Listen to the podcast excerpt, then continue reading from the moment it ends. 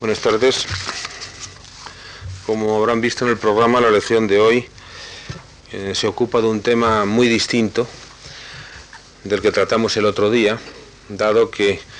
damos un salto de varios siglos y nos vamos a referir fundamentalmente a la introducción o los problemas que plantea la introducción del Renacimiento español y las relaciones con el fenómeno del modelo italiano. Y esto además plantea en el arte español quizá uno de los momentos críticos más apasionantes desde el punto de vista de la interpretación, habida cuenta que lo que se va a producir no es una evolución lógica, como podríamos ver en otras manifestaciones artísticas, en las que hay unos fundamentos, en las que hay unos desarrollos previos de una tradición clásica que cristaliza en un determinado lenguaje, sino que en España, desde que a finales del siglo XV, hace su aparición, hacen su aparición los primeros modelos o las primeras obras italianas o inspiradas en lo italiano, lo que se produce es una verdadera imposición y una verdadera transposición de formas italianas a España. Es decir, aquí no se va a producir un renacimiento como consecuencia de una valoración de la antigüedad, tal como había ocurrido en Italia, que poco a poco va generando la formulación o la elaboración de un lenguaje sino que ese lenguaje cuando aparece en las primeras obras españolas es un lenguaje ya formado, es un lenguaje hecho, es un lenguaje ya desarrollado y además que se va a plantear aquí con unas características muy particulares. Hay que tener en cuenta que en este sentido eh, la aparición de este arte del Renacimiento, estas formas italianas, viene a sumarse a una pluralidad de lenguajes artísticos que se había producido en la época de los reyes católicos. Hemos de tener en cuenta que eh, en el arte de los reyes católicos o en la época de los reyes católicos se produce una renovación artística fundamental en el plano de la arquitectura desde el punto de vista de formas y soluciones de la arquitectura gótica hasta el punto de que configuran una nueva arquitectura. Una nueva arquitectura que arranca de un lenguaje gótico, pero que sin embargo, desde el punto de vista estructural y desde el punto de vista decorativo, etcétera, supone una renovación del lenguaje gótico persistente. Junto a ello hay que tener en cuenta, y conviviendo muchas veces con ese arte de los reyes católicos, hay que tener en cuenta que perviven gran número de tradiciones que para entendernos llamaremos mudéjares, soluciones de reigambre mudéjar, de reigambre musulmana, y a esos dos lenguajes, gótico renovado, musulmán o mudéjar o árabe, se va a sumar la aparición del nuevo lenguaje italiano. Y naturalmente ese nuevo lenguaje italiano va a tener distintas modalidades, distintas acepciones, no podemos hablar de una forma, de una manera uniforme de todo el problema del Renacimiento como si fuera una unidad. Porque lo que se produce en los primeros momentos de recepción de los modelos o de los elementos italianos, precisamente va a ser mucho más italianizante que lo que vamos a encontrar que se produce inmediatamente después. Concretamente vamos a encontrar que algunas de las soluciones italianas van a venir procedentes de Italia de forma directa hasta el punto de que son obras importadas. Y no solo se van a importar obras de escultura, sino que se importan también obras de arquitectura. Por lo tanto, son modelos italianos puros, por así decirlo, obras labradas en Italia que se montan aquí en España. Y el problema cuando vamos a encontrar que comienza a existir una fricción y comienza a plantearse una fricción lingüística y estilística, va a ser cuando ese lenguaje comienza a asimilarse. Hemos de tener en cuenta, por otra parte, que eh, esto plantea ya como un fenómeno de una gran eh, complejidad el problema de la arquitectura y del arte español del Renacimiento. Quiero poner la primera, por favor. Porque cuando hace su aparición, este es el Palacio Jabalquinto de Baeza, Mm, cuando, eh, perdón, de Úbeda, cuando hace su aparición la arquitectura del, Renacimiento, ya se había producido, como en el Palacio de Jabalquinto, por ejemplo, de Baeza, se había producido el desarrollo de una arquitectura palaciega renovada, con un sentido arquitectónico y de la proporción que aunque utiliza elementos y formas góticas, sin embargo, tiene un sentido de la composición, de la estructura típicamente urbano, y en ese sentido podemos ver que otros palacios, siguiente, en los que aparecen las formas renacentistas, pues en cierto modo hay una diferenciación de tipo formal, pero sin embargo no es un nuevo lenguaje frente a un lenguaje tradicional, sino que es un nuevo lenguaje frente a un nuevo lenguaje que ya se estaba produciendo, que ya se había producido en la España de finales del siglo XV. En este sentido, podemos hablar de que se produce una dualidad formal, que se van a producir dos estilos plenamente vigentes. Diremos que inicialmente, y como es lógico, con mucha mayor implantación el lenguaje gótico, que con mucha más implantación que el renacentista, y por eso vamos a encontrar que mm, con frecuencia, a partir ya de una cierta época, a partir de 1494 concretamente, en que se usa por primera vez, vamos a comenzar a ver que cuando aparece un edificio con elementos de carácter italiano o de carácter renacentista, se dice que está realizado a la antigua, es decir, a la manera clásica, a la manera de la tradición antigua, para distinguirlo de las obras modernas o aquellas otras que tienen un carácter gótico. Aquí habríamos visto una obra moderna en el Palacio de Jabal V de Baeza y habríamos visto luego una obra a la antigua en el Palacio de Cogolludo en la provincia de Guadalajara, uno de los primeros palacios renacentistas españoles. Esto y esta determinación viene concretamente porque ya en 1494 uno de los mecenas impulsores del Renacimiento y de los que hay que atribuir precisamente toda esta transformación, el cardenal Mendoza dispone, a propósito del retablo de la, de la capilla del Colegio de Santa Cruz de Valladolid, que los entablamentos de dicho retablo sean de talla muy bien labrados a la antigua. Es decir, se quiere diferenciar un lenguaje clásico de un lenguaje gótico. Y en este sentido podríamos ver que mm, va a ser a partir de ese momento cuando estos dos lenguajes van a comenzar a funcionar. Sin embargo, aunque va a existir una cierta pugna y va a existir una contradicción, que va a estar determinada sobre todo por el gusto de los comitentes, no debemos transponer aquí las ideas en torno al problema de gótico y renacimiento tal y como se habían desarrollado en Italia a lo largo del siglo XV. Porque inicialmente, cuando en Italia aparece ese nuevo lenguaje renacentista que recupera formas de la antigüedad o, o que considera al menos el modelo cultural de la antigüedad como un modelo y como un mito, va a comenzar a verse y a entenderse por los renacentistas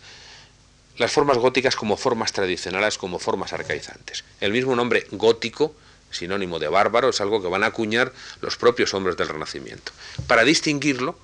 de este renacimiento de lo antiguo o de esta visión de lo antiguo. Es decir, en Italia la polémica gótico-renacimiento se entiende como una polémica de la modernidad, renacimiento, frente a lo tradición o al arcaico gótico. En España, sin embargo, cuando hace su aparición el Renacimiento, no debemos entenderlo así. Son dos formas de modernidad, tanto la que desarrolla el arte de los reyes católicos como el que desarrollan otros clientes u otros eh, patronos de obras en la mm, proyección de obras de carácter renacentista.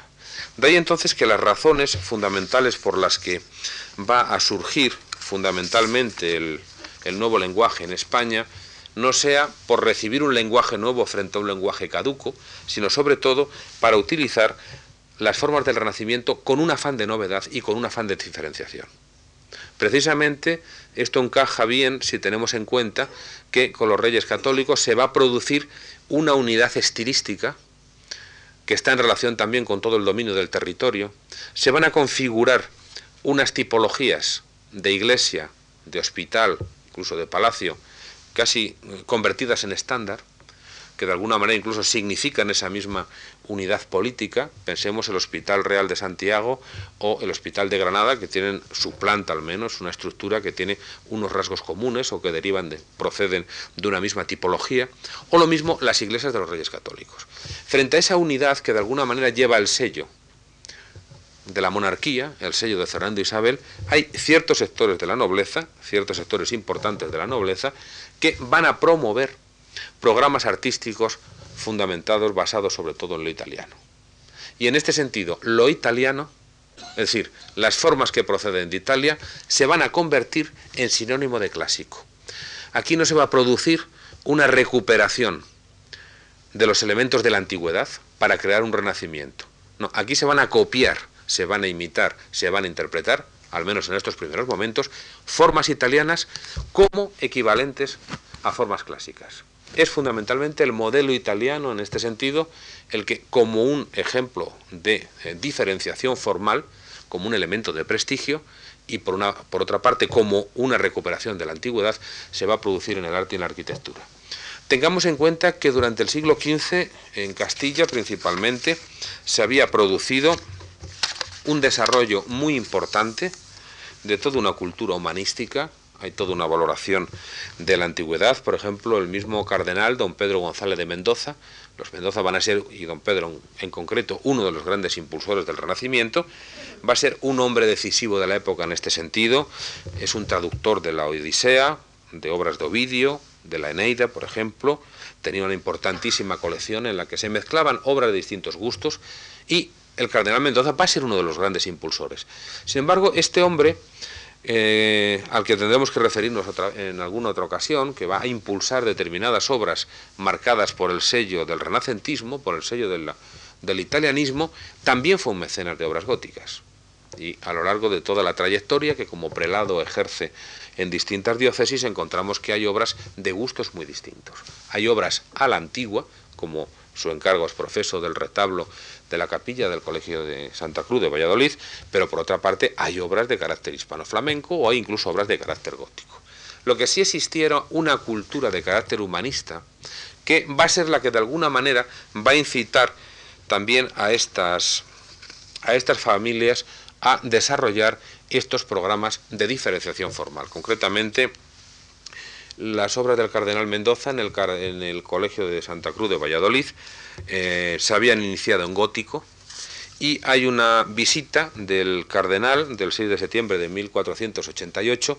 cuando las ves sufre una gran decepción. Pero esa gran decepción no la sufre tanto, yo pienso, por las obras en sí, sino porque en comparación con el Colegio de San Pablo de Valladolid, que se levantaba bajo auspicios y bajo una promoción regia, hacía que este colegio resultase chico, que resultase mezquino.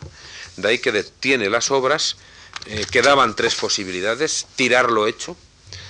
continuar lo hecho o modificar lo hecho. Y lo que se hizo fue modificar lo hecho. Y la forma de modificar lo hecho no era introduciendo una portada a la manera de los edificios de los reyes católicos, siguiente, esta por ejemplo, que es la del colegio mencionado, sino introducir una portada renacentista, mucho más simple, mucho más elemental. Con ello lo que se iba a plantear en la portada que va a introducir frente a este modelo don Pedro González de Mendoza era a través de las formas italianas, a través de la ostentación de lo nuevo, adquirir una imagen de prestigio. Y en cierto modo la portada pues allí funcionaba a la manera de, por ejemplo, una pieza de su colección no era una obra, una obra italianizante de grandes dimensiones, sino que era una obra diferenciada que chocaba por lo nuevo que podía ofrecer en aquel conjunto urbano de Valladolid de finales del siglo XV. Siguiente. También en relación con los Mendoza, otro de los planteamientos que se van a producir y que comentaba antes era la importación de obras. En cierto modo, si el coleccionismo había dado lugar a que colección de medallas, de estatuillas, etcétera, fuera una de las formas o de los vehículos de introducción del Renacimiento en España. Otra de las soluciones va a ser la importación de obras. Naturalmente aquí encontramos, como siempre, que los mecenas van a jugar un papel decisivo a la hora de eh, encargar este tipo de obras. Concretamente el marqués de Cenete, que va a ser quien va a encargar el Palacio de la Calahorra en Granada, es un castillo por fuera, es un patio con un cortil, es un patio a la italiana, pues juega un papel decisivo y precisamente incluso los propios enfrentamientos, la propia actitud que tenía el marqués de Cenete frente al centralismo eh, político de los reyes, se expresa también en esta misma diferenciación formal, o de alguna manera se corresponde con esa diferenciación formal que supone traer un palacio, labrado fundamentalmente por artistas genoveses, algunos de ellos vienen aquí, Michel Carlone, por ejemplo, etcétera, que vienen a montar ese propio palacio. Es decir, se labra fuera y se monta aquí. Esto es un aspecto importante, podríamos preguntarnos, nadie aquí podría realizar, realizar un palacio a la italiana o un palacio con las formas renacentistas. Hemos de tener en cuenta que el realizar una obra de arquitectura del Renacimiento no suponía solamente o no era solamente un cambio de lenguaje artístico un cambio de formas, sino que suponía la exigencia de una transformación total en las maneras, en las formas de trabajo, en la práctica de la arquitectura, en el conocimiento de la cultura arquitectónica, dado que el Renacimiento no era solamente unas determinadas formas que de manera práctica o de manera empírica se habían ido aprendiendo en unos talleres, en unos talleres. Exigía un conocimiento de las proporciones, exigía un conocimiento de los órdenes, exigía un conocimiento de la teoría, los tratados y la arquitectura antigua. Por lo tanto, suponía una formación completamente distinta del arquitecto.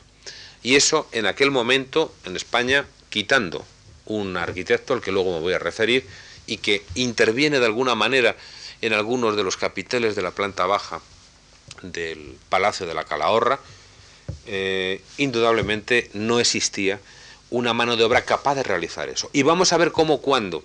se encarga a artistas españoles formados en la tradición gótica, o en el ambiente gótico persistente, se va a producir una verdadera confusión, un eclecticismo y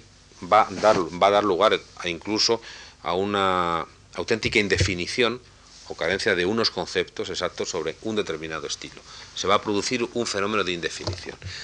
Este palacio pues supone, siguiente, hay algunos otros ejemplos de la parte superior, tiene un carácter típicamente italiano, lo mismo que muchos siguientes de los relieves, como estos que vemos aquí, con temas y representaciones de carácter mitológico, son relieves y son obras que se traen de Italia. De esta forma, las vías de asimilación de ese modelo italiano será, por una parte, la importación directa física de un modelo italiano que se trae, es decir, la importación de obras, que se produce en este palacio, que se produce también en otros, no es el único, que lo encontramos también en sepulcros, hay auténticos talleres y terrenos dedicados a la fabricación de sepulcros que se exportan, y esa forma de asimilación del Renacimiento se va a producir igual en Francia, no es solo un fenómeno exclusivamente hispánico. Otra forma es la presencia de artistas italianos en España, que trabajan para distintos comitentes, y otra es la presencia, la formación de artistas españoles en Italia, que conocen el caso de nuestro Pedro Berruguete o de artistas como Lorenzo Vázquez, que es el arquitecto que trabajaba aquí y que es probable que exista la posibilidad o que haya que pensar en un posible viaje a Italia por el conocimiento de determinados tipos de obras. Sin embargo, hemos de tener en cuenta un, un aspecto importante para nosotros, y es el hecho de que el Renacimiento en Italia, el 480, el 15 italiano, el siglo XV italiano, no es o no crea o no desarrolla un lenguaje homogéneo y uniforme. Hablar de arte del 480 en Italia es hablar de muchas propuestas, de muchas opciones diferentes. Bien distintas son las que aparecen en Venecia, de las que se desarrollan en Florencia, de lo que ocurre en Milán, a lo que encontramos en Nápoles o en Roma o en Ferrara. Por lo tanto, es una suma de propuestas, no hay un lenguaje único. Eso se producirá con el clasicismo de finales de siglo, con las propuestas de Leonardo y de Bramante, pero en el desarrollo de distintos centros son propuestas distintas. Naturalmente, entre los italianos, entre las cortes italianas, entre los mecenas italianos, existe unos criterios de selección rigurosos y encontramos eh, el criterio un tanto ecléctico con que Federico de Montefeltro selecciona en Urbino, o encontramos el criterio, por ejemplo, de los programas de los Médicis realizados en Florencia, etcétera, etcétera, en los cuales hay unas determinadas tendencias, hay una preferencia por determinados planteamientos y no por otros. En cambio, como aquí lo que se produce es una importación de lo italiano, y lo italiano en sí ya comporta la validez de clásico, la presencia de elementos italianos se va a producir de forma indiscriminada y sin tener en cuenta estas distinciones o estas diferenciaciones de carácter clásico o de otro tipo que se puedan producir en Italia. Y aquí vienen elementos mezclados, de ahí que encontremos que, por ejemplo, en la misma obra de Lorenzo Vázquez, que aparece trabajando en Italia encontremos elementos de distintas procedencias, desde elementos florentinos a elementos que proceden de Bolonia o de Piensa, etc. Es decir, se mezclan aquellos elementos que diferenciadamente se habían puesto, se habían utilizado en soluciones o en programas italianos. Siguiente. Es otro de los relieves del palacio, de los relieves importados. Siguiente. Y, por ejemplo, aquí es donde se supone esa intervención de Lorenzo Vázquez, que había trabajado antes en, eh, en, el, en el palacio del Marqués de Cenete, en el palacio de la Calahorra de Granada. El palacio de Cogolludo, en cierto modo, pues mm, recuerda mucho elementos italianos. Lo recordaría mucho más si lo encontrásemos en una calle, como los palacios florentinos, y no al fondo de una plaza, con lo cual da una sensación todavía mucho más horizontal de la que produciría si estuviera en una calle. Y a propósito del palacio, se ha querido ver una mezcla de elementos de tradición española con elementos propiamente italianos. Y en ese sentido se nos dice que eh, la organización en dos cuerpos en horizontal marcados, lo que es la planta baja, en este caso sin ventanas, en los florentinos aparecen unas ventanas más pequeñas, en los dos cuerpos recuerda elementos del Palacio Florentino, que ese almohadillado, es cierto, es un almohadillado italiano, que la portada tiene motivos decorativos italianos, pero que luego en cambio hay contaminaciones con elementos de carácter gótico, como son por ejemplo las ventanas del segundo cuerpo, que son de un tipo gótico propio de la época de los reyes católicos, como aparecen en palacios de la época de los reyes católicos. Y también esa láurea en el centro, sobre la portada, en la parte superior, con un escudo, pues no se había encontrado hasta hace poco ningún precedente. Bien, es que hay que pensar que todos los elementos que encontramos aquí no son una mezcla de elementos italianos con elementos españoles, porque lo que se importa y lo que aparece aquí son elementos mezclados ya de por sí en Italia. Y si nos acercamos, si vamos a, si visitamos ciertos edificios italianos, nos encontramos que muchos de estos elementos están allí mezclados, que palacios con almohadillados o con disposiciones de este tipo y que tienen en cambio ventanas de tipo gótico, los encontramos en numerosos sitios. No van a ser los florentinos, que son mucho más eh, clásicos, mucho más ortodoxos desde un punto de vista clásico, pero sí lo encontramos por la zona de Bolonia, etc. Y lo mismo podemos decir, por ejemplo, con la laurea que aparece en esa eh, en ese medallón siguiente, el escudo que aparece en esa laurea, que por ejemplo vemos que hay luego una parte superior, mm, el remate, esa crestería, mm, con elementos góticos, en cambio el remate del palacio lo que es el alero, el entablamento, pues es de carácter clásico, es esencialmente clásico también, y es que, como digo, esto lo encontramos evidentemente en palacios italianos también. De forma que aquí tampoco se van a recibir elementos italianos puros, sino que a veces se, se reciben y se imitan soluciones italianas que ya habían sido desarrolladas en centros periféricos, no en los centros clasicistas ortodoxos como Florencia. De ahí que esto se quiera ver como transgresiones, alteraciones que se producen por la emigración de unas formas cuando ya se habían producido en centros periféricos italianos. La siguiente. Aquí tenemos en la parte del centro ese tipo de frontón de vuelta redonda, en la parte, la laurea, la siguiente, por ejemplo, sin ir, esta que vemos aquí, sin ir más lejos, siguiente, se encuentra, por ejemplo, arriba, en la parte superior, en la Catedral de Piensa, en la que aparece también esa misma laurea. Es decir, elementos de este tipo se van encontrando en distintos edificios italianos. Y tendremos que tener en cuenta esta catedral porque también hay una solución del pilar que va a aparecer, del pilar para la separación de las naves, que va a aparecer después en la arquitectura española posterior, en la arquitectura española del siglo XVI siguiente. En cambio, hay otros aspectos que se consideran típicamente españoles también y que van a llegar a ser típicamente españoles, como es el motivo arquitectónico, el elemento arquitectónico de la zapata, y que sin embargo también tienen un precedente italiano. La zapata, que es eh, este fragmento de entablamento que se coloca sobre el capitel, entre el capitel y el, y el entablamento,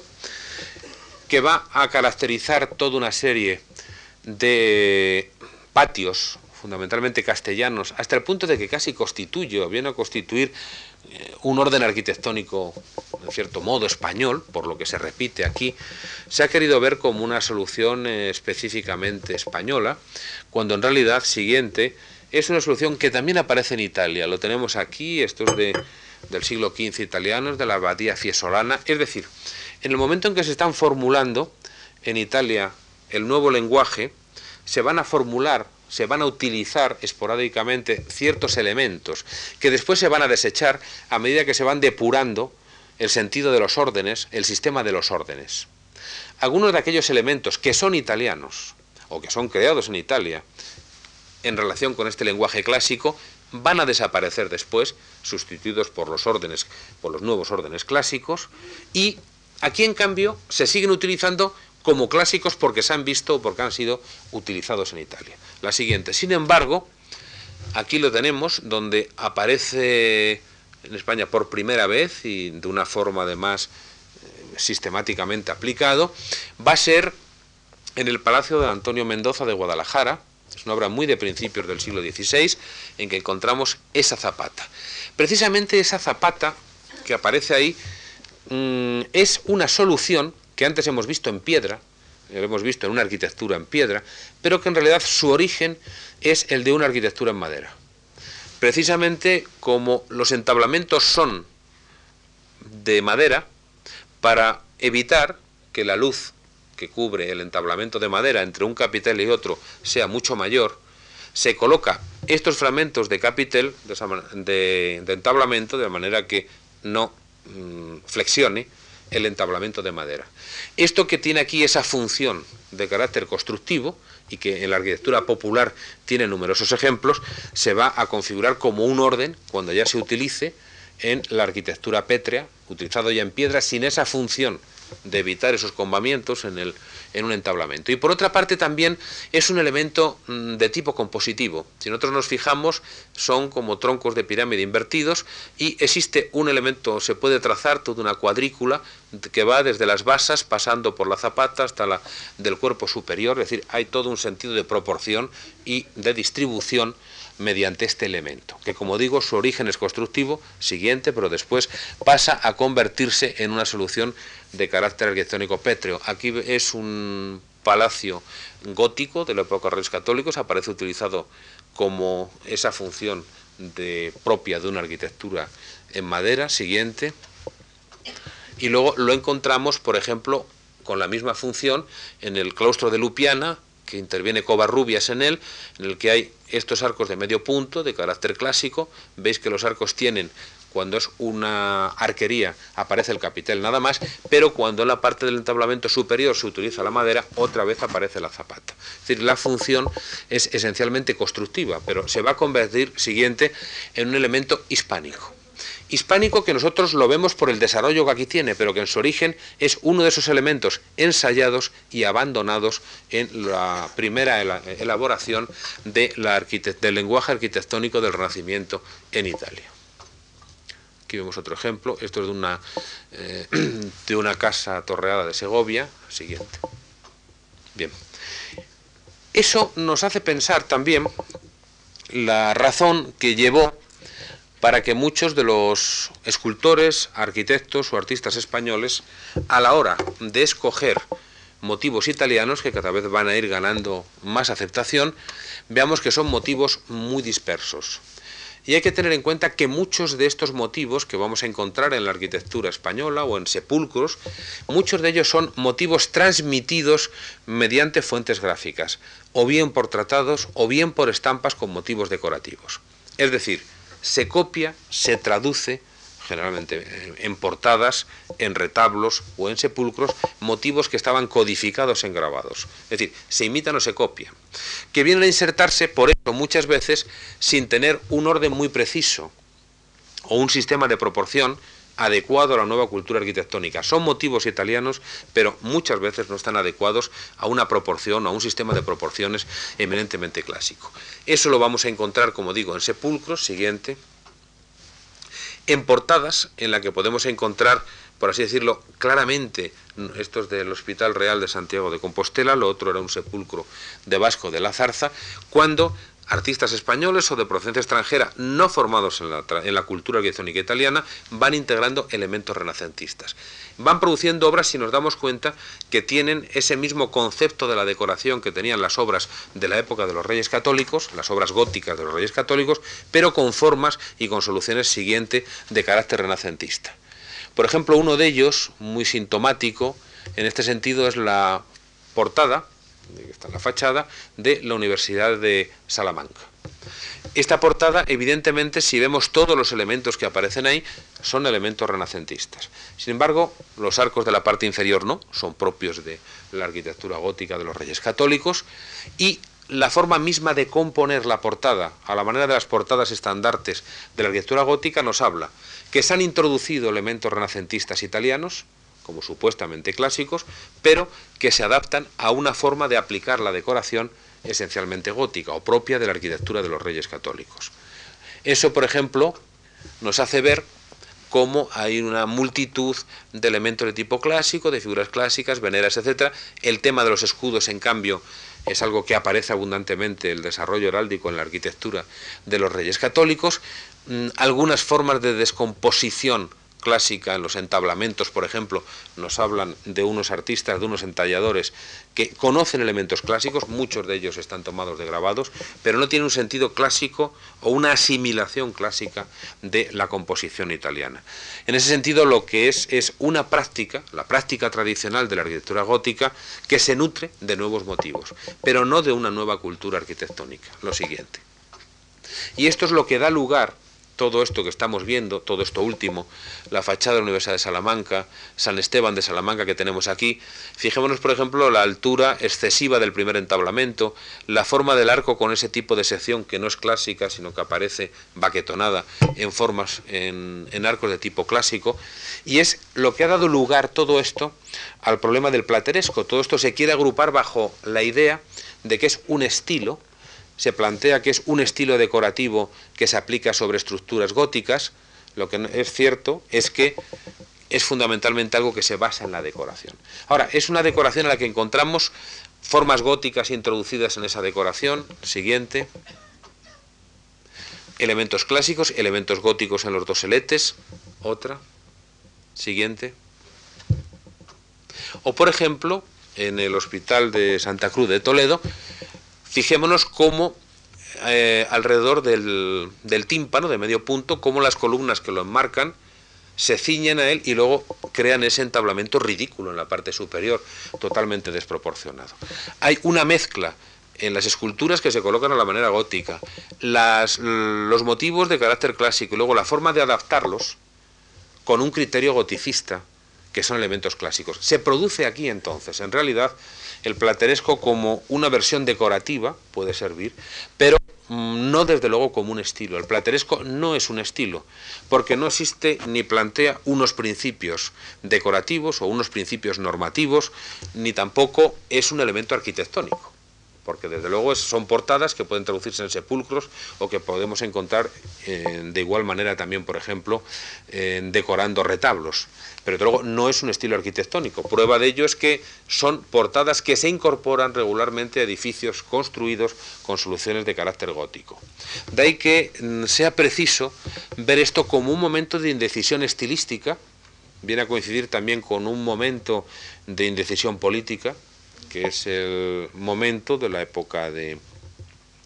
de Felipe el Hermoso y eh, incluso el, momento tras la muerte de Isabel la Católica, en esos años del, del siglo XVI, y que se va a producir, por así decirlo, una ausencia de estilo encontramos elementos italianos, encontramos elementos góticos, pero no hay esa idea de estilo, porque en un edificio esto no crea un estilo distinto, sino que son elementos de procedencias distintas, perfectamente identificables y separables. Siguiente. Aquí, por ejemplo, vemos, esto es el Palacio de los Golfines, está en Cáceres, y encontramos cómo hay motivos de carácter clásico junto con otros elementos góticos, es decir, se crea una fusión una cierta confusión. De hecho, esto también procede porque la práctica tradicional, al no ser arquitectos o canteros que tienen un conocimiento de la arquitectura a la antigua manera, a la manera, perdón, a la manera italiana o la manera renacentista, lo que hace es que utilizan los nuevos motivos con el mismo criterio práctico o empírico que habían utilizado para realizar obras góticas. Y en esas tenían lugar elementos musulmanes, elementos góticos y los elementos renacentistas se integran como uno más. De ahí que sea frecuente la utilización, por ejemplo, en grabados, etc. Si nos damos cuenta, esa misma fusión también se produce en relación con el mundo musulmán o con la pervivencia de elementos mudéjares. Una de las tipologías que, se, que, van a tener un desarrollo importante, que tienen un parangón, un paralelo y un precedente en soluciones italianas, va a ser la tipología de hospital. Hospital que se va a realizar bajo la época de los reyes católicos y que va a formar parte de su política en que se va a sustituir la beneficencia va a tener un papel muy activo, va a sustituir la antigua caridad que estaba exclusivamente eh, desarrollada en la atención a enfermos por órdenes religiosas y, de acuerdo con los principios italianos, se va a configurar un nuevo modelo italiano de planta regular, etc. Ese modelo se va, a, se va a adoptar en los edificios de los reyes católicos. Pero fijémonos que es un modelo de carácter italiano en su estructura, en su tipología, unas formas arquitectónicas en puertas, arcos, etcétera, de carácter gótico, cubiertas de carácter mudéjar, es decir, se mezclan esos tres estilos, adaptando cada uno a las necesidades para la construcción de ese siguiente, de ese nuevo edificio. Eso mismo y esa persistencia lo vamos a encontrar, eh, esa presencia de elementos musulmanes, esto es la, la puerta de acceso a la sala capitular de la Catedral de Toledo, de un supuesto estilo que se ha querido definir como estilo cisneros. En realidad es una tradición de carácter mudéjar, que lo encontramos en obras de yesería, siguiente, que lo encontramos también en obras de artesonados, dense cuenta que son artesonados de trazada mudéjar, pero que en los elementos que se decoran en los espacios eh, internos de, de, los lazos, de la lacería, son motivos de roleos de carácter renacentista. Es decir, ese mismo proceso de indecisión estilística en la que se mezclan indistintamente elementos de procedencias muy dispares. Y por otra parte, esto es la sala capitular, tenemos un artesonado, estos son los frescos de, de Juan de Borgoña, el efecto que también produce de alguna manera estos artesonados no deja de ser un efecto italiano. Es decir, que encaja, eh, aparentemente pasa por italiano o pasa por clásico, habida cuenta su trazado geométrico y además es una fórmula o es una forma que tiene una gran tradición y que hay además una mano de obra disponible para realizarlo. Lo siguiente. Este proceso de, de indeterminación o de indefinición estilística va a tener un momento en torno al año 26 en que va a va de alguna manera a reorganizarse. Antes de ello les quiero mostrar otro ejemplo de un palacio en el que no es ya solamente una mano de obra disponible, la Casa Pilatos en Sevilla, sino que hay un gusto también por lo musulmán. No olvidemos que los reyes católicos, cuando están en Sevilla, se alojan los reales alcázares, que la Alhambra de Granada se convierte en una casa real. Es decir, hay un gusto también por lo musulmán. Hay una mano de obra disponible, pero hay también un gusto por las formas musulmanas. Como decía, siguiente, va a ser en torno al año veintitantos cuando se va a producir, por así decirlo, la recuperación o la asimilación de un sentido del orden clásico. Eso se va a producir por la presencia o la aparición de una nueva generación de arquitectos, es Siloe, es Rodrigo Gil Dontañón, eh, es la segunda etapa de Covarrubias, etc. También por la, esto es la escalera dorada de Siloe, antes de su marcha a Granada, es por la presencia también de un conocimiento mucho más directo de lo italiano, si lo concretamente va a ir a Italia, y también, esto es de Rodrigo Gil, es la fachada de la Universidad de, de Alcalá de Henares, por un conocimiento mucho más directo de lo clásico, que van a configurar aunque todavía con algunos elementos de carácter goticista, como el arco de la puerta, eh, la sección del arco de la puerta, pero que configuran ya, por así decirlo, una recuperación de un cierto sentido del orden. Es decir, aquella indefinición estilística comienza a desarrollarse ahora ya desde los cauces de la utilización de un estilo clásico. Naturalmente, mm, se trata ya de arquitectos que, aunque se han formado en una tradición gótica han tenido contacto con lo italiano y tienen asimilada la cultura artística italiana, lo cual va a determinar, como veremos más adelante, que se desarrollen ciertos programas y se desarrollen ciertas eh, obras en España que son más italianas que las italianas, es decir, son más clásicas. Ya no se trata de que el modelo italiano actúe siempre de forma exclusiva como eh, el paradigma para todas las realizaciones españolas, sino que la formación en esa cultura del Renacimiento genera que ya no es solamente lo italiano lo que se imita, sino que es lo clásico lo que se desarrolla y lo que se recupera. Sin embargo, el mundo musulmán va a continuar ejerciendo un papel importante en España, en la España del siglo XVI hasta la época de Felipe II. Hemos dicho que existía un gusto, que existía una valoración por lo italiano, eh, perdón, por lo musulmán, y mm, vamos a ver cómo mm, se van a producir utilizando elementos clásicos ciertas intervenciones en edificios musulmanes del siglo XVI. En este sentido lo pongo para distinguir la relación con las obras musulmanas, que vamos a ver ahora, de la que veíamos antes que era por una práctica o una mano de obra que era capaz de realizar obras eh, según soluciones musulmanas, por un lado, u otras eh, por las que existía un simple gusto con la casa Pilatos por el arte musulmán. Aquí vamos a ver que son intervenciones políticas y que son intervenciones que tienen un alcance basado fundamentalmente en la imagen que establece lo cristiano, que se va a identificar con lo clásico frente al mundo musulmán. Esta es la planta de la mezquita de Córdoba y en la parte del centro vemos la catedral que se construye en el siglo XVI. En este caso se trata de la introducción, la implantación de una catedral gótica, la tipología cristiana por excelencia, en el centro de un edificio musulmán, el edificio musulmán por excelencia, desde el punto de vista religioso, que es la mezquita. Hay que tener en cuenta que a medida que avanza el siglo XVI se va a producir, aunque se mantiene todavía esa misma valoración de lo musulmán, sin embargo, eh, estos edificios, la Catedral de Córdoba, la Giralda de Sevilla, la Mezquita de Córdoba, la Giralda de Sevilla, la Alhambra de Granada, se veían como ejemplos espléndidos de arquitectura, como modelos, como mitos culturales como trofeos de conquista, pero por otra parte también eran el recuerdo de la dominación musulmana. Y cuando a lo largo del 16 se van a ir mm, acentuando las contradicciones que crea, por una parte, el enfrentamiento ideológico entre católicos y protestantes, y por otra parte, el peligro turco, los problemas de los moriscos, lógicamente, la actitud oficial frente a los monumentos cambia radicalmente. Eso va a determinar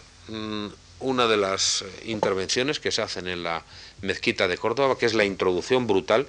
en el centro de una catedral siguiente. Aquí la podemos ver, es como la catedral emerge, es una catedral que hace Hernán Ruiz, eh, se inicia con formas góticas, aquí vemos que emerge siguiente, justo del centro de la, de la catedral, y entonces la relación entre un clásico cristiano frente a lo musulmán se va a estar utilizando como o con una finalidad esencialmente política. La siguiente. Aquí tenemos otra vista. Y también démonos cuenta cómo, siguiente,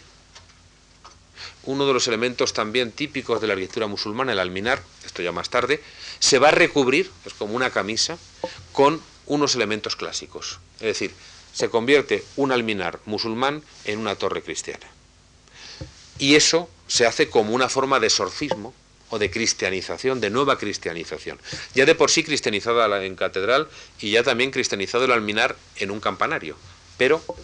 se acentúa como imagen la cristianización del edificio mediante la presencia siguiente de elementos clásicos.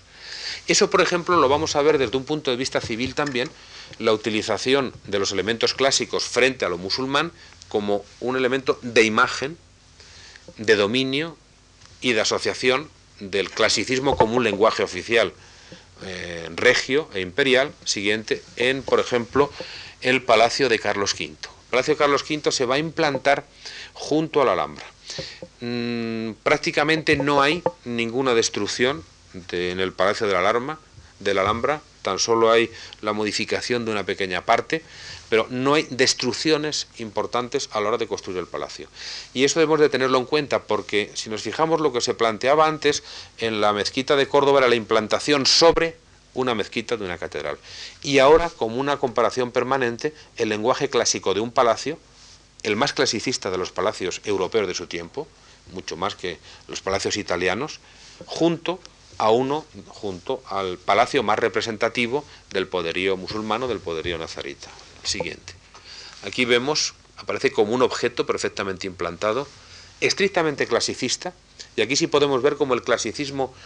va a incorporarse como un lenguaje oficial en el reinado de Carlos V y se va a desarrollar en este sentido mucho más en la época de Felipe II, la siguiente. Un palacio que precisamente por ese carácter clásico adquiere un carácter, mm, diríamos, fuera de la propia tesitura histórica, aparece como una recuperación de los elementos clásicos y con todos los precedentes y los elementos italianos nos pone de manifiesto cómo eh, aparece aquí o se desarrolla aquí un lenguaje clásico utilizado como lenguaje de carácter imperial, que va a ser precisamente el lenguaje eh, artístico que van a desarrollarse en los programas de Carlos V. Siguiente. Lo vemos, por ejemplo, en el patio con su estructura centralizada, con su planta circular, y que está impuesto junto a un palacio musulmán, lo cual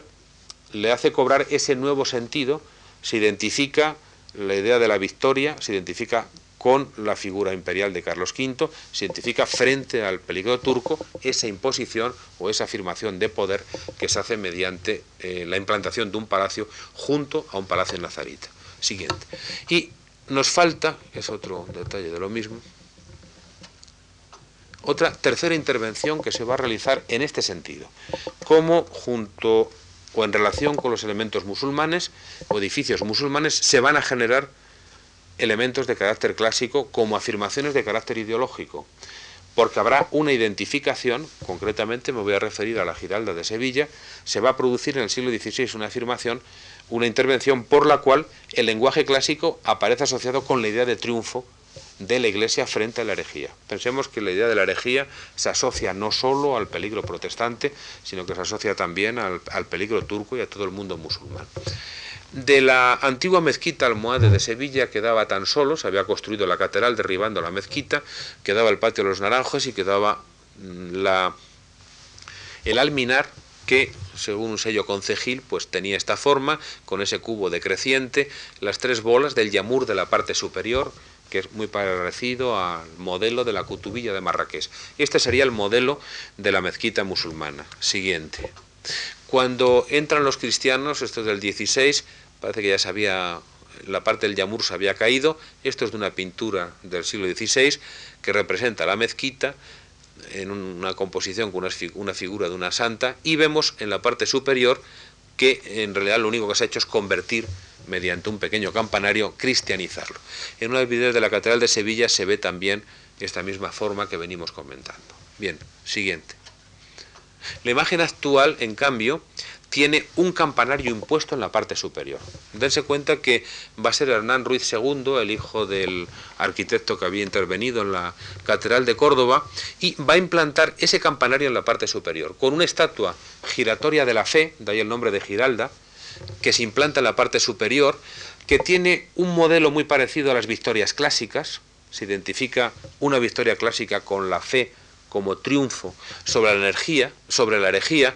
una estatua giratoria, luego explicaré por qué, y con esa tipología decreciente que se adapta, se adapta muy bien a la tipología del edificio musulmán. Hay un gran respeto en ese sentido por parte de Hernán Ruiz de introducir elementos clásicos, pero atentos a seguir esa eh, disposición decreciente muy parecida a la que originalmente, siguiente, había tenido el edificio musulmán. Es esto que vemos aquí, en la parte superior está la estatua decreciente de la fe, son todos ellos elementos clásicos, pero es que además la estatua giratoria de la fe y en el cuerpo superior aparece una inscripción que aluda a Turris Fortísima, es un pasaje de los Proverbios en que dice torre fortísima a la que se acerca para ser protegido el fiel, etc. Es decir, ejercía una imagen protectora de la ciudad, tenía una estatua de la fe en la parte superior que giraba con el viento, y esto es una recuperación del tema de Vitruvio, de las Torres de los Vientos, que en las ediciones que se hacen en Occidente aparece la figura con...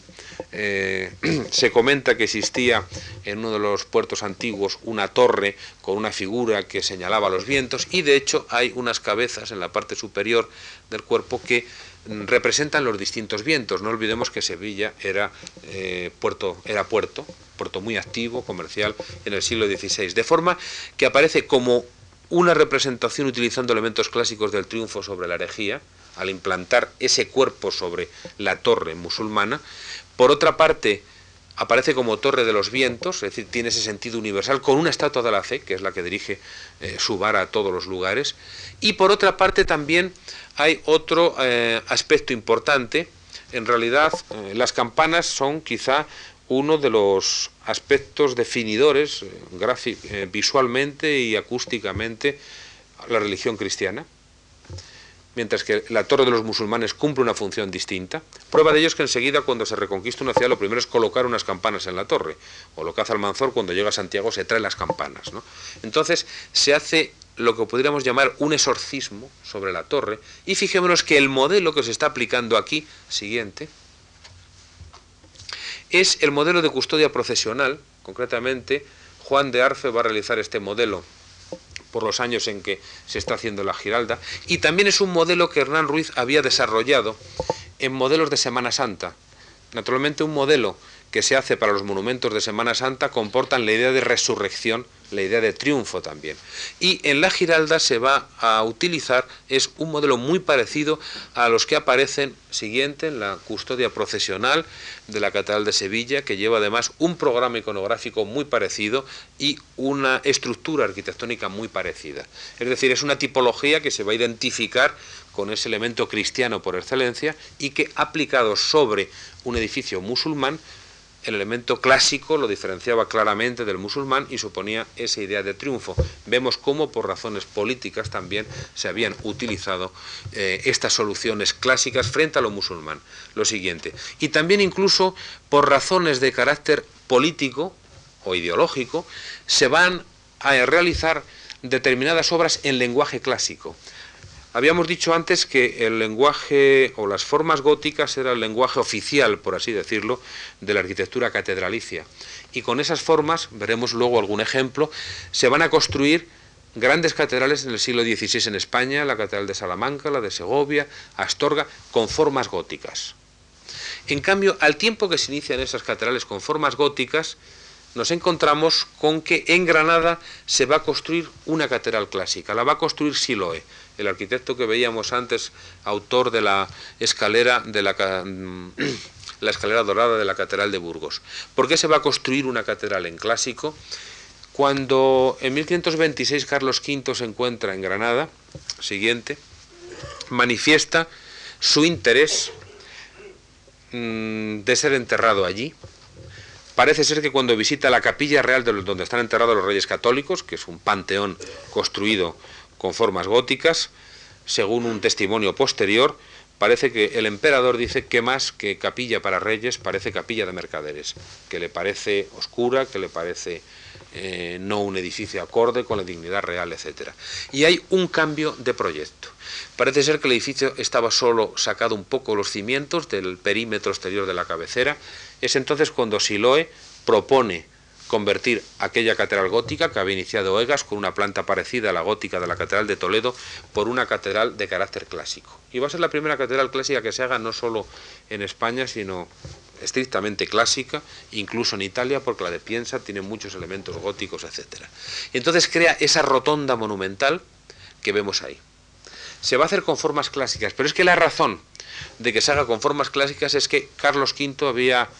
eh, previsto entonces su intención de ser enterrado en la rotonda, en la catedral gótica, en la catedral de Granada. De ahí que se va a hacer como un gran panteón con una gran cúpula a la manera clásica. Esa va a ser la razón por la que, a diferencia de las otras catedrales que se comienzan entonces, la de Granada se comienza con formas góticas. Y va a tener dos núcleos diferenciados, la parte de las naves, dense cuenta cómo las, las colaterales a la central se interrumpen con esos grandes machones, y ahí se crea esa gran rotonda lugar en el que iba a estar enterrado en un, nicho el emperador. Esto no se llegará a realizar porque el panteón luego le estará en Yuste, luego será el gran panteón del, del Escorial, pero sin embargo eso va a generar la idea de panteón aplicado a una tipología arquitectónica de carácter religioso. Siguiente. Y eso nos va a explicar esta gran rotonda con esos grandes machones con una cúpula en la parte del centro. Siguiente. Aquí tenemos la, cúpula con dos cuerpos de, ventanas, con vidrieras que hacen unos artistas, eh, Teodoro de Holanda, las del inferior, Juan del Campo el superior. Esta cúpula, que crea, es uno de los, es la introducción de la cúpula en la arquitectura del Renacimiento en España, aunque los mm, recursos de construcción exterior, los contrarrestos son muy medievales todavía, pero sin embargo crea esa cúpula como ese gran panteón hay que tener en cuenta que esta cúpula se sabe que estaba pintada de azul, decorada con estrellas, como una gran bóveda celeste. Siguiente. Aquí tenemos, es una foto antigua, esa gran rotonda de la catedral con la cúpula en el centro, con esos grandes machones de contrarresto. Siguiente. Que los podemos ver aquí. Es decir, que por fuera es un, da una sensación compacta. Sin embargo, en el interior produce, hay varias de estas, pase más Siguiente. Y esta es la parte de la rotonda con toda esa serie de arcos que son como evocaciones de arcos de triunfo, de alguna manera que mm, ciñen todo el núcleo central de la, de la rotonda. Siguiente. Y aquí lo vemos con un casetonado de tipo muy clásico que comunica el núcleo central de la rotonda con la girola del edificio. Siguiente. También, por ejemplo, en el exterior, en los arcos, en la Puerta del Perdón, se aprecia esa misma idea a la manera de un arco de triunfo. Siguiente. Y se crean dos espacios diferenciados. El de la rotonda, que, que desde la nave central se tiene acceso, pero desde el coro, es decir, que desde la puerta de la iglesia no se veía la rotonda, porque se veía el coro y las naves laterales se interrumpían en los grandes machones. Hay que colocarse delante. De ahí lo ridículo de cuando se colocó el coro en torno a la rotonda, en, esta obsesión que hubo por quitar los coros del centro de la nave, que era donde se habían pensado para, los, para estos edificios. Y mmm, habida cuenta que hasta hacia 1540 y tantos la parte construida llega hasta el crucero, que es la rotonda, ahí se va a dotar de un cuerpo de vidrieras y va a crear ese clima mucho más oscuro, mucho más recogido, a diferencia del que encontramos en las naves, que es mucho más diáfano, siguiente, mucho más transparente, porque la parte ya de las naves eh, aparecen con cristaleras de vidrio translúcido. Llamo la atención aquí sobre otro aspecto, y enlazaríamos con el modelo italiano también, porque las bóvedas góticas que vemos aquí no pertenecen a Siloe, lo que hace Silo en la rotonda es clásico, en cambio las obras se van a interrumpir bastante tiempo como consecuencia de los levantamientos de los moriscos, y tanto el Palacio Carlos V como la catedral se nutrían de los impuestos de los moriscos para la construcción, y eso va a determinar que luego cuando se continúen los arquitectos que se van a encargar sucesivamente de las obras optan por colocar unas bóvedas de tipo gótico pero no en el proyecto de Siloé. En cambio, los pilares sí son unos pilares típicos de Siloé. Es un pilar que, si os dan cuenta, tiene un trozo de entablamento encima, tiene otro orden superpuesto. Siloé no vulnera la proporción clásica, pero tiene que dar en su proyecto una altura de catedral, y lo que hace es superponer para no vulnerar la proporción entre la sección y la altura de una columna, coloca distintos órdenes superpuestos. Este tipo de pilar, con ese trozo de entablamento, tiene su precedente en Piensa, la catedral que veíamos antes por la Laurea en relación con el Palacio Cogolludo, y va a generar algo que casi pudiéramos verlo también como un orden español, porque lo encontramos aquí, va a tener sus ecos en la Catedral de Málaga, en la de Jaén, pero incluso pasa al otro lado del Atlántico, donde se están construyendo numerosas catedrales entonces, y lo vamos a encontrar en algunas de las catedrales peruanas y mexicanas. De forma que ese orden, como forma de conseguir una mayor elevación de la altura sin vulnerar la proporción la, que tiene que existir en cualquier orden clásico entre la sección y la altura, que tiene que comportar determinado número de veces, no, es como un pilar gótico que puede estilizarse las veces que se quiera, va a ser una solución que, como digo, se va a repetir insistentemente. Aquí lo vemos. Siguiente. Y es la diferencia, por ejemplo, esto es la Catedral de Segovia, la Girola, como en cambio en un edificio gótico se lanza el baquetón, se lanza el pilar, sin que tenga ese problema de proporción. Es decir, que se puede elevar tantas veces como sea, sea necesario. En ese sentido, mm, todavía en el siglo XVI y casi en el XVII se está construyendo en gótico, mientras que en Granada se había construido con formas clásicas porque ese modelo clásico, ese modelo italiano, se interpreta como un arte asociado con un panteón regio, con un panteón imperial y por lo tanto el lenguaje clásico aparece asociado con la idea imperial también. El siguiente. Eso que se encontraba en la época de Carlos V, naturalmente no es aquí eh, momento de podernos extender en ello, vamos a encontrar que va a cristalizar de alguna manera en las construcciones de Felipe II. Felipe II va a ser precisamente el soberano, es mucho más culto que su padre, es un hombre que entiende mucho de arquitectura, que siendo príncipe ya se ha ocupado de las obras reales, que ha controlado, que conoce eh, la teoría, que conoce la arquitectura y de alguna manera, en cierto modo, va a construir un edificio que con formas clásicas sintetice, por una parte, las tipologías dispersas, podríamos decir, que aparecen en otras obras reales, y por otra parte, la utilización del lenguaje clásico como un elemento mm, o un lenguaje de carácter oficial. Porque el monasterio, y existía una costumbre, como ha demostrado Chueca de residir, los soberanos españoles, de residir en, en monasterios, mismo su padre había residido en Yuste, de ahí que la idea de hacer un palacio y un monasterio junto es hacer los procesos, la diferencia, no es adaptar un, palacio, un monasterio para palacio o una residencia de palacio integrada en un monasterio, sino que se hace ya de nueva planta. Aparece también la idea de panteón, por ejemplo, que habíamos visto que apareció bien en Granada o en la Capilla Real, y se va a utilizar el lenguaje clásico como, o los elementos clásicos, como un lenguaje claramente diferenciado de carácter regio. La supuesta siguiente eh, frialdad del escorial no es otra cosa, no es otra cosa que eh, un intento de desarrollar, y además lo consigue, de desarrollar un lenguaje distante o una obra distante, diferenciada, una obra que no se cuestiona, una obra en la que carece mm, cualquier, en la que no existe ninguna respuesta de tipo emocional, de ahí el rechazo que va a hacer Felipe II del Greco para que no para la decoración en la basílica, es decir, es todo un programa que está basado precisamente en esa eh, frialdad o en ese clasicismo distanciado siguiente, incluso renunciando en muchos casos a los órdenes, ha habido en el sentido de que no aparecen muchas veces en el tratamiento de superficies los órdenes, pero sí va a configurar un arte de corte, sí va a configurar un arte regio. Y en este caso, frente a otras alternativas de, de tipo emocional que aparecían en la época, este clasicismo escueto, un historiador lo ha dicho que es una arquitectura mortificada, va a plantearse en este sentido como un auténtico emblema. Porque si tuviéramos que seguir una línea clasicista más ortodoxa dentro de la arquitectura del siglo XVI, sería la que siguen las construcciones emprendidas por Carlos V y que van a culminar en las de Felipe II. Y nada más.